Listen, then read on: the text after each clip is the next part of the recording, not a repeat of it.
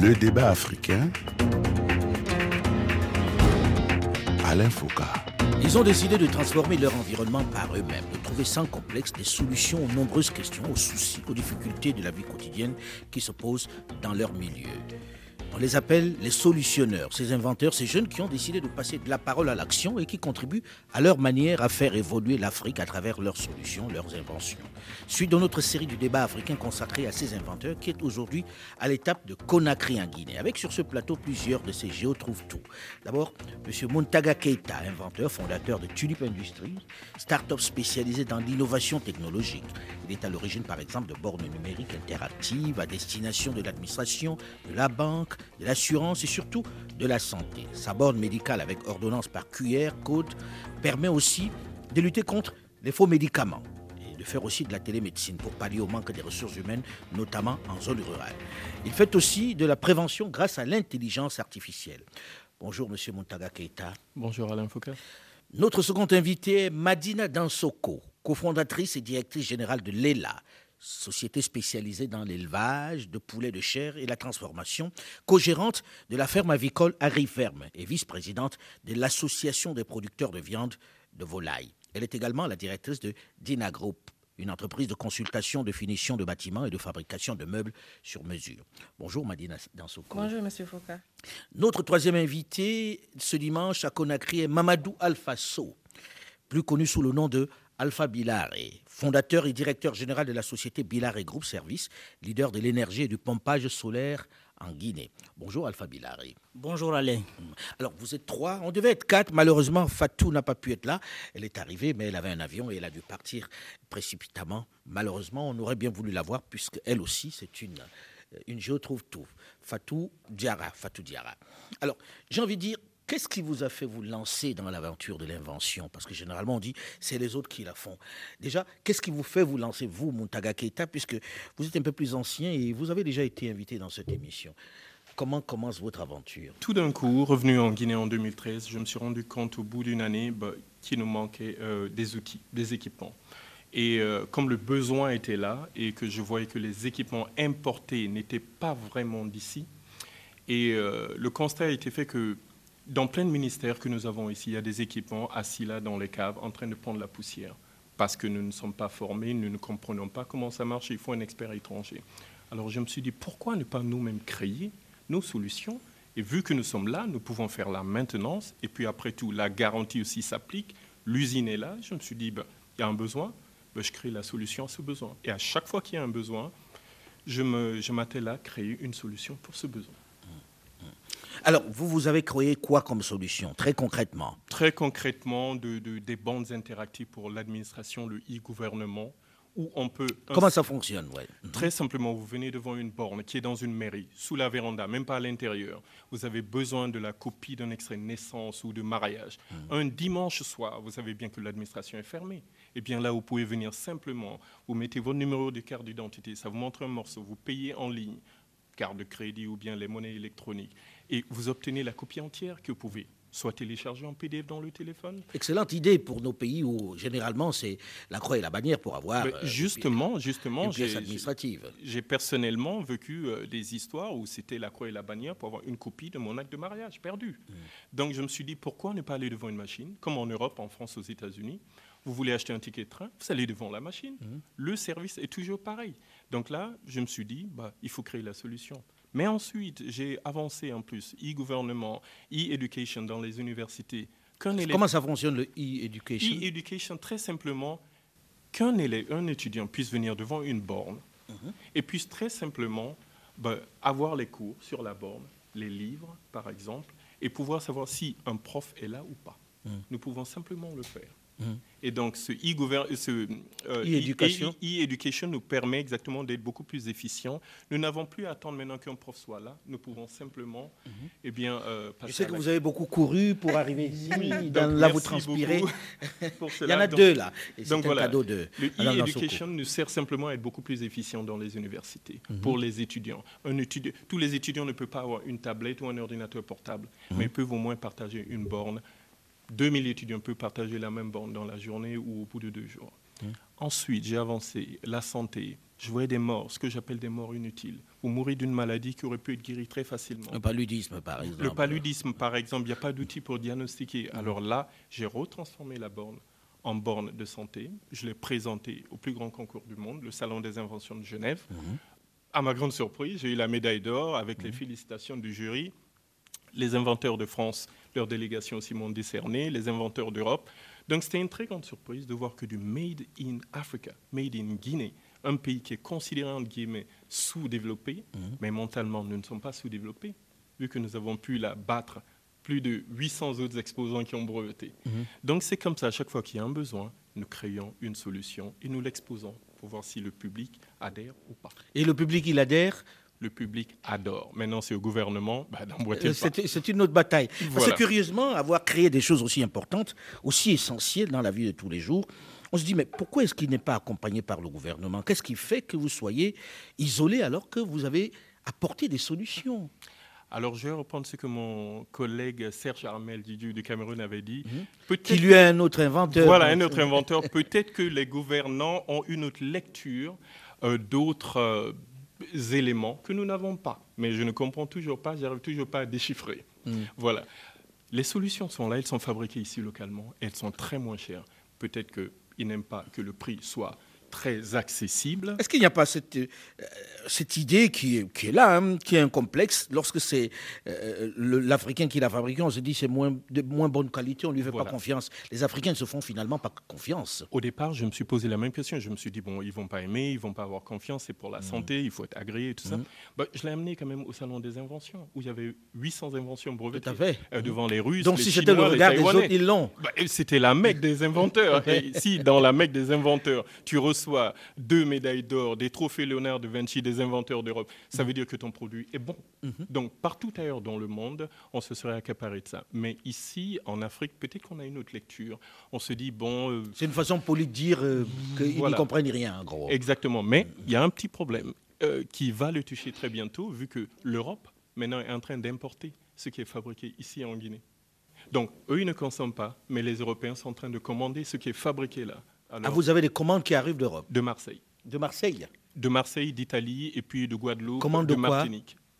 Eh bien, parce que leur, par exemple, la, la Martinique et la Guadeloupe, leur position insulaire, c'est très difficile l'accès à la santé. Mhm. Le chlordécone, en plus, euh, en Martinique, cause des problèmes, et en Guadeloupe aussi. Mhm. Alors, ils ont besoin de ces solutions de télémédecine, des bancs de télémédecine, des tablettes, pour pouvoir véhiculer l'information plus facilement, Mhm. et puis pouvoir évacuer les gens, parce qu'il y a plusieurs îlots, donc il faut désenclaver. Alors, ces tablettes-là, parlez-nous un peu de ces tablettes. Qu'est-ce qu'il y a dans ces tablettes?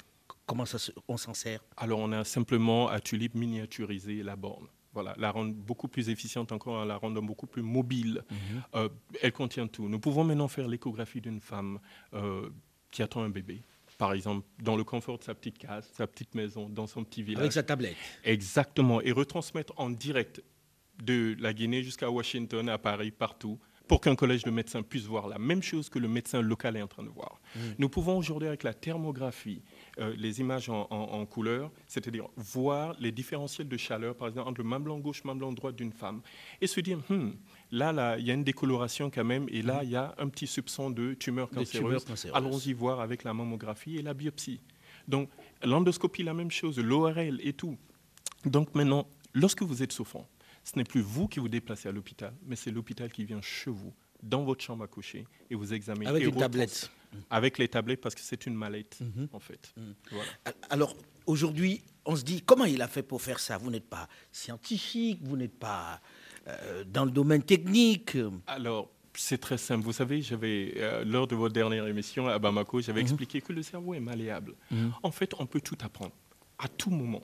Il suffit simplement de s'intéresser à ces bibliothèques virtuelles, en ligne, au Google, euh, YouTube, de s'informer. Vous aurez des milliers d'experts qui vous expliquent comment les choses marchent. Aujourd'hui, Vous vous appuyez sur l'expertise, vous réunissez tout le monde et, Aujourd'hui, je vous peux vous dire, par exemple, le nombre de molécules par hémoglobine, par exemple. C'est ce Mm. qui nous sert aujourd'hui, avec nos algorithmes, à savoir l'oxygénation du sang, si elle est bonne ou pas. Et c'est à Tulip que nous faisons cela. Nous avons, par exemple, là, un informaticien de Tulip. Euh, Mm. Ils ont galéré pendant deux années à trouver les formules avec les hexadécimales. Je peux vous dire que c'est fantastique comme univers, mais nous l'avons fait. Vous pouvez tout apprendre. Mais qui vous finance aujourd'hui? Est-ce que les banques vous suivent? Alors, vu qu'il n'y a que des banques commerciales, en gros, en Guinée, le taux d'intérêt entre 17 et, disons 35 ah c'est carrément ta marge, de profit, ta marge de profit, elle meurt là, donc on ne peut pas. Il n'y a pas de banque d'investissement. Mm. Nous essayons d'avoir des, des, banques d'investissement étrangères, mais les conditions sont telles aussi. On regarde la condition politique, économique, c'est trop lourd. Mm. Donc à la fin, je me finance à fonds propre, à fonds familial. Ce sont des terrains que la famille avait, des biens immobiliers qui sont vendus, des maisons qu'on avait depuis 30 ans que nous vendons pour pouvoir continuer, pour que le gouvernement ensuite et les grands hôpitaux emboîtent le pas et achètent. Mmh. On va revenir à vous parce que c'est toujours des expériences très très intéressantes et c'est des expériences dont il faut parler. Et là, je me tourne vers Madina Dansoko.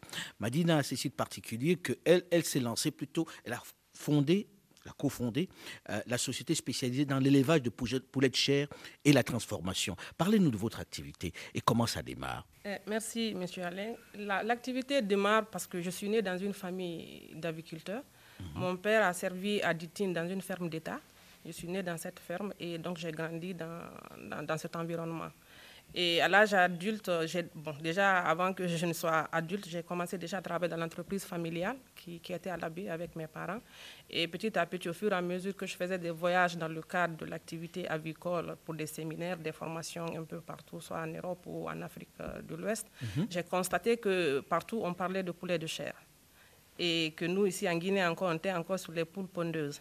Mhm que nous faisions avant et que toute la, tous les poulets qui sont consommés en Guinée sont importés. Absolument. Euh, généralement, quand on fait de l'élevage dans, nos, dans nos pays, c'est les poules pondeuses. Oui, c'est plus les poules pondeuses. Mais mhm. bon, en ce moment, à côté en Afrique, on commençait déjà à parler de poulets de chair. Mhm. Donc j'ai constaté à un Mais l'essentiel vient d'Amérique latine. Oui, mhm. oui. Donc j'ai commencé à me, à me, poser des questions. Et pourquoi pas en Guinée? Pourquoi le Sénégal commence à faire des poulets de chair Même le Burkina, le Mali, pourquoi pas chez, chez moi en Guinée? Je me suis dit que je voudrais aussi que ça existe ici. Peut-être que si ça continue les importations, c'est parce qu'il n'y avait pas une solution de rechange. Je me suis dit peut-être que je vais être la première personne à le faire et peut-être que ça va encourager. C'est ambitieux. C'est ça, ça va encourager le gouvernement, vu qu'au Sénégal, on m'avait dit que ça avait créé plus de 58 000 emplois et que ça avait créé de gros champions nationaux mhm. là-bas. Je me suis dit pourquoi pas. Donc, vu que je suis déjà dans le secteur, pourquoi pas innover vu que je suis pas, je veux pas, c'est pas une nouvelle activité mhm. où je vais me, me, lancer encore. Donc à côté, j'ai commencé à faire des petits lots de, de, poulet de chair que je consommais avec euh, ma famille, mes proches et tout. Et j'ai vu que ça plaisait et qu'on voyait une réelle différence entre le poulet frais qui se faisait localement et celui qui était importé. Il y a une vraie différence. Qu'est-ce qui fait la différence? Déjà, nous sur le marché guinéen, il y a c'est les poulets de réforme qui sont importés. C'est pas mm. les poulets de chair. Expliquez-nous ça. Les poulets de réforme, ce sont les pondeuses qui sont revendus, revendus après un an, huit mois ou après 18 mois ou deux ans d'élevage. C'est-à-dire elles ne peuvent plus faire, elles sont, elles sont plus rentables. Mhm. Elles sont plus rentables. Il faut changer le lot, il faut renouveler, ramener des poussins. Ils vont recommencer à pondre et tout. Mhm. Donc c'est cela qui était revendu, c'est cela qui était importé. Mhm. Normalement, dans, dans les années 2000, ils étaient consommés et ils étaient consommés par les animaux. Ils étaient, ah oui, ils étaient réduits en farine pour la consommation des animaux. Et quand il y a eu la grippe aviaire, les vaches folles et tout ce qui s'ensuit, les, les, Européens ont arrêté de les transformer en farine et ils ont commencé à les exporter vers, chez nous. Vers chez nous hmm. Exactement. Donc nous on mange ce que normalement on broyait en farine pour donner aux animaux. Hmm. C'est là exporté chez nous. Hmm. Parce que euh, au moment où ils ne pouvaient plus transformer en farine et les consommer là-bas, c'était difficile de s'en débarrasser. Mhm. Parce que j'étais coûte plus cher que les transformer et, ah les, les, les, ramener en Afrique. Donc ce sont ces poulets pour la plupart du temps qui sont dans les marchés africains, que ce soit au Gabon. Donc en termes de goût, c'est moins bon alors Oui, c'est carrément moins bon. Ce pas des poulets, c'est des poulets de réforme. Tu les fais bouillir pendant une heure, deux heures avant qu'ils ne cuisent. Ce n'est pas la même chose que les poulets de chair. Donc là, nous, on élève des poulets de chair qui sont élevés pendant 35 à 45 jours maximum et ils sont faits uniquement pour la chair de poulet. Alors que les pondeux sont faits pour les œufs. Ils sont nourris différemment Ils sont nourris différemment. différemment. Et les poulets de chair, par exemple, ils consomment en général entre 3 kg, 500, 4 kg maximum pendant les 35-45 jours. Parce qu'ils sont faits uniquement pour avoir de la chair. Mhm. Alors que les poules pondeuses, on les élève pendant 4 mois, 5 mois avant qu'ils ne rentrent en ponte et vous pouvez les garder jusqu'à 18 mois à 2 ans. Ça mhm. dépend de, la façon dont vous, vous entretenez votre élevage. Alors, est-ce qu'il y a une clientèle ici? Oui, il y a eu au début. Parce que les gens généralement se disent est-ce que c'est bien conditionné? Et quand on a vu que ça vient d'ailleurs, mhm. on a tendance à se dire si ça vient de là-bas, c'est que c'est forcément bon. Mhm. Et, ce qu'on produit ici, comme le disait d'ailleurs Montaga à l'instant, on se dit ah, il doit y avoir des doutes. Est-ce que vous avez la confiance de ceux qui sont ici? Oui. en Guinée Oui, j'ai la confiance de ceux qui sont ici et j'ai des consommateurs. Parce que je me suis dit au début, quel que soit le problème que je rencontre, c'est le prix et la comparaison du prix entre ce que je produis et ce qui est importé. C'est-à-dire vous êtes plus cher que ce que l'on importe. Je suis plus cher que ce qui est importé. Et ça, je n'arrive pas à faire comprendre à ma clientèle comment je peux produire localement et être plus cher que l'importé. C'est là le problème. Parce que les autres, c'est à détruire. Tout oui, parce que normalement, ils se disent que quand c'est produit localement, ça doit normalement être moins cher. Mhm. Alors que c'est importé et que c'est moins cher. Ils ne savent pas, je me tue à les expliquer que les conditions de production locale sont compliquées. Donc forcément, je suis plus cher que ce qui est importé. Mhm. Et je n'ai pas de subvention. En général, tous ceux qui sont dans l'agriculture ailleurs sont subventionnés, sont accompagnés par l'État. Mhm. D'accord Alors qu'ici, je me tue à avoir du maïs à faire consommer à mes poulets. Parce que tout simplement, je suis en Guinée, où vraiment l'agriculture est bonne à faire, mais j'ai du mal à avoir les matières premières pour faire consommer à mes poulets. Mm. Donc parfois, je suis obligé d'importer du maïs de ah, l'Argentine. C'est grave. vous faites des poulets de chair ici et finalement vous importez. Nous importons du maïs. Du maïs. Oui, parce que la production locale n'est pas suffisante pour la demande locale. Mm. Ce qui revient normalement à un État qui est organisé de voir comment organiser cette filière-là. Normalement, oui. Mm. Alors, vous avez, quelle relation vous avez avec les pouvoirs publics? Est-ce que vous avez des interlocuteurs qui comprennent vos, votre problème, qui vous accompagnent? Bon, jusqu'à. Bon, disons que le, les dix dernières années, on n'en a pas eu. On n'en a pas eu tout simplement parce que ce n'était pas facile. Il y avait, on n'était pas écouté. On n'était pas écouté, on n'était pas, il n'y avait pas, d'attention envers nous. Parce que normalement, l'agriculture et l'élevage, normalement, ce sont des, ce sont des, ce sont des secteurs prioritaires. Mais souvent en Afrique, particulièrement en Guinée, ils sont relayés au second plan. Hmm. Donc tous ceux qui sont dans l'activité... On a besoin de faire manger les gens, que ce soit des produits comme ceux-là que l'on relègue au second plan. Justement, il faut qu'on ait notre autonomie alimentaire, alimentaire hmm, surtout avec la Covid qui nous a frappés pendant un moment. Et on a eu des exemples. bon, nous, on se disait qu'après Covid, que les gens seront beaucoup plus conscients et que le gouvernement lui-même allait prendre plus conscience et faire en sorte qu'il y, y, ait beaucoup de production qui existe chez nous déjà. Hmm. Parce qu'on a vu l'exemple, on a vécu ça. Mais ça n'a pas trop changé. La Covid n'a rien changé.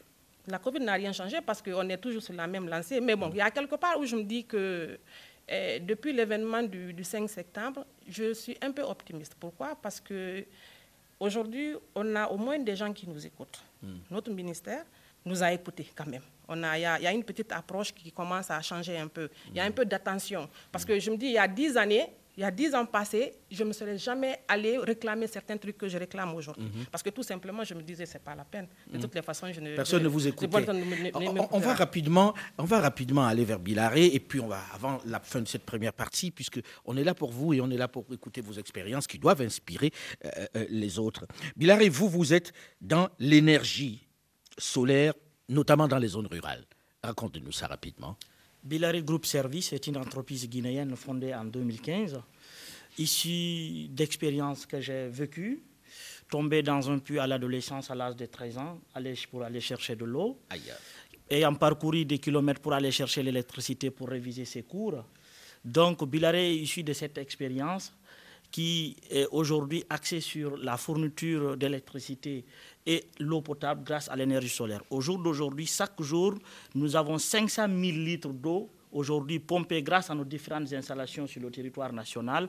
Nous avons plus de... À travers des forages À travers les forages. Mhm. À travers les forages, nous avons plus d'une soixantaine de structures sanitaires aujourd'hui qui ont accès à l'eau potable à République de Guinée ah grâce à nos installations. Nous avons plus, plus de 500 ménages au jour d'aujourd'hui qui ont accès à l'électricité par, par, par, rapport à nos différentes activités que nous avons eu à mener. Aujourd'hui, Bilare Group Service se focalise étant, comme étant le leader de l'énergie et du pompage solaire. Nous travaillons à 90% en zone rurale pour apporter de l'eau potable et de l'électricité aux populations. Il prend important il prend important. Bien sûr. Euh, on, va en parler, on va en parler malheureusement, euh, on arrive à au terme de cette première partie des débats africains. On va en parler dans la seconde partie, puisqu'il faut que vous éclairiez les gens sur vos aventures, qui sont quand même des aventures singulières et qui devraient nourrir d'autres jeunes, qui devraient leur donner de l'espoir. On se retrouve juste après une nouvelle édition du journal sur Radio France Internationale. Restez à l'écoute et à très vite.